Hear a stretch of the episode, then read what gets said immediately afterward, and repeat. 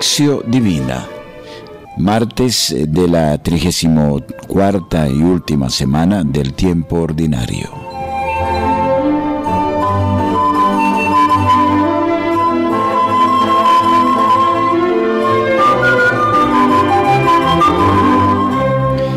Lección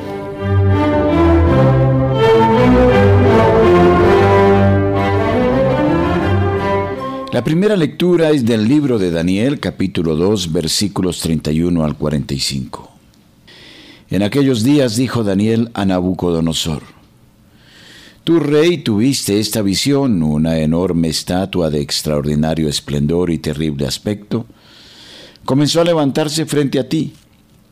Su cabeza era de oro puro, el pecho y los brazos de plata, el vientre y los lomos de bronce, las piernas de hierro y los pies parte de hierro y parte de arcilla. Mientras mirabas una piedra se desprendió de un monte sin intervención de mano alguna. Vino a dar contra los pies de la estatua que eran de hierro mezclado con arcilla y los pulverizó. Todo se hizo pedazos, hierro mezclado con arcilla, bronce, plata y oro. Todo quedó pulverizado como la paja de la era en verano que el viento arrebata y se lleva sin dejar rastro. Pero la piedra que había chocado contra la estatua se convirtió en una gran montaña que llenó toda la tierra. Este fue el sueño. Ahora se lo interpretaremos al rey. Tu majestad, rey de reyes, a quien el Dios del cielo ha dado imperio, poder, fuerza y gloria, en cuyas manos ha dejado todos los hombres, las bestias del campo y los pájaros del cielo, y a quien ha dado dominio sobre todo ello, tú eres la cabeza de oro. Después de ti surgirá otro reino inferior al tuyo, y luego un tercer reino de bronce que dominará sobre toda la tierra. Y por fin un cuarto reino fuerte como el hierro. Lo mismo que el hierro destroza y pulveriza todo Así ese reino destrozará y pulverizará a todos los demás. ¿Viste que los pies y los dedos eran parte de arcilla y parte de hierro? Eso significa que será un reino dividido. En cierto modo, tendrá la solidez del hierro, pues aunque mezclado con arcilla viste hierro. En cuanto a los dedos de los pies, que eran parte del hierro y parte de arcilla, significa que el reino será fuerte y frágil a la vez. Viste el hierro mezclado con la arcilla y eso significa que distintos linajes se mezclarán entre sí, pero sin llegar a fundirse, del mismo modo que el hierro y la arcilla no pueden eh, fundirse. En tiempo de estos reyes el Dios del cielo hará surgir un reino que jamás será destruido, cuya soberanía no pasará a otro pueblo. Pulverizará y aniquilará a todos los otros y él mismo subsistirá por siempre. Eso significa la piedra que viste desprenderse del monte sin intervención de mano alguna y que pulverizó hierro, bronce, arcilla, plata y oro. El gran Dios ha revelado al rey los acontecimientos del reino futuro. El sueño es verdadero y su interpretación es fidedigna. Palabra de Dios, te alabamos Señor.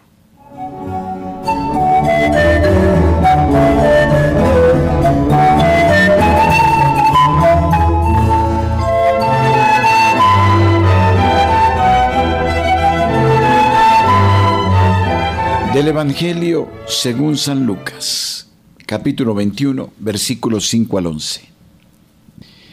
En aquel tiempo, al oír a algunos que hablaban sobre la belleza de las piedras y exvotos que adornaban el templo, dijo, vendrá un día en que eso que veis quedará totalmente destruido. No quedará piedra sobre piedra. Entonces le preguntaron, Maestro, ¿cuándo será eso? ¿Cuál será la señal de que esas cosas están a punto de suceder? Él contestó, Estad atentos para que no os engañen, porque muchos vendrán usurpando mi nombre y diciendo, Yo soy, ha llegado la hora. No vayáis detrás de ellos. Y cuando oigáis hablar de guerras y de revueltas, no os asustéis, porque es preciso que eso suceda antes pero el fin no vendrá inmediatamente. Les dijo además, se levantará nación contra nación y reino contra reino. Habrá grandes terremotos y en diversos lugares hambres, pestes, apariciones terroríficas y grandes portentos en el cielo.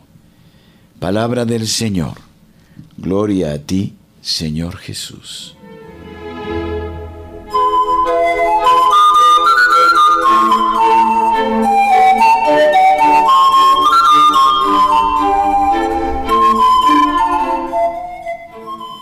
Meditatio.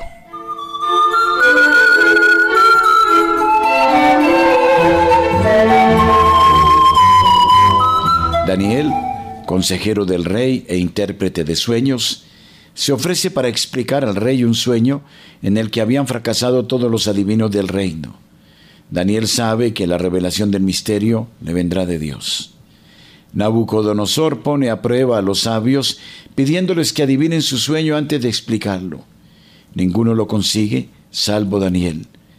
Es la visión de una estatua construida con materiales diversos, oro, plata, bronce, hierro y arcilla. Se desprende una piedra desde un monte y se precipita contra los pies de la estatua pulverizándola. La enorme estatua se hunde y se hace añicos, mientras que la piedra se convierte en un monte que llena la tierra. Sigue la explicación del sueño, o sea, la sucesión de cuatro reinos después de Nabucodonosor.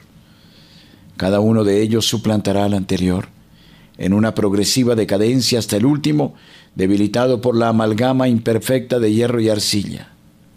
Surgirá entonces por obra de Dios un reino eterno que aniquilará a los otros, un reino simbolizado por la piedra.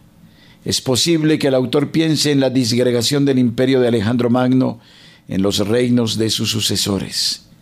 Se afirma el señorío eterno de Dios, que pone término a todo dominio humano con la imagen escatológica de la unificación mundial.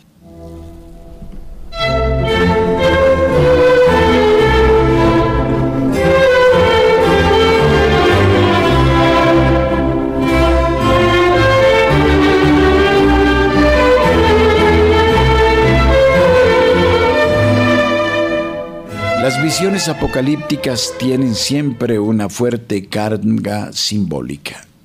Es menester ir más allá de las imágenes coloridas para captar su sentido. Jesús nos invita a no quedarnos en las apariencias. Por muy grandioso y espléndido que sea el templo, no quedará piedra sobre piedra de él.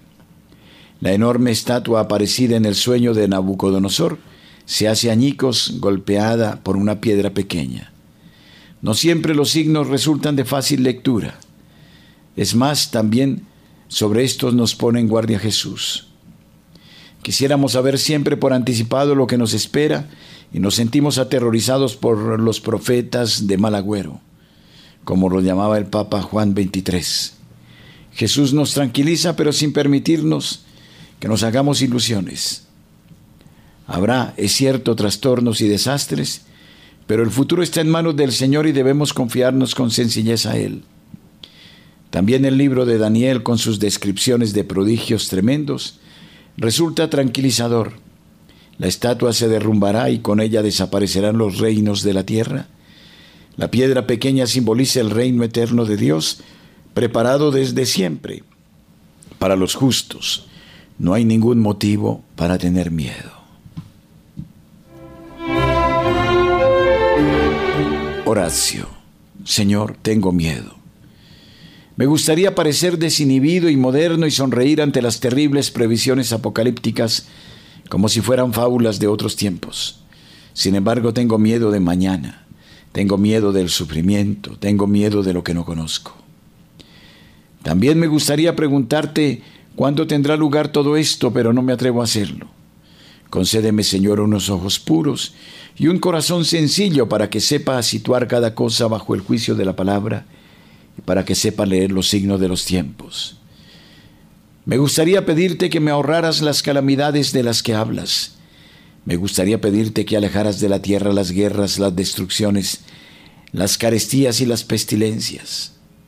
Hazme comprender, Señor, por qué es necesario que todo esto tenga lugar. Sosténme, Señor, para que la fe que me has dado me ayude a vencer el miedo. Amen.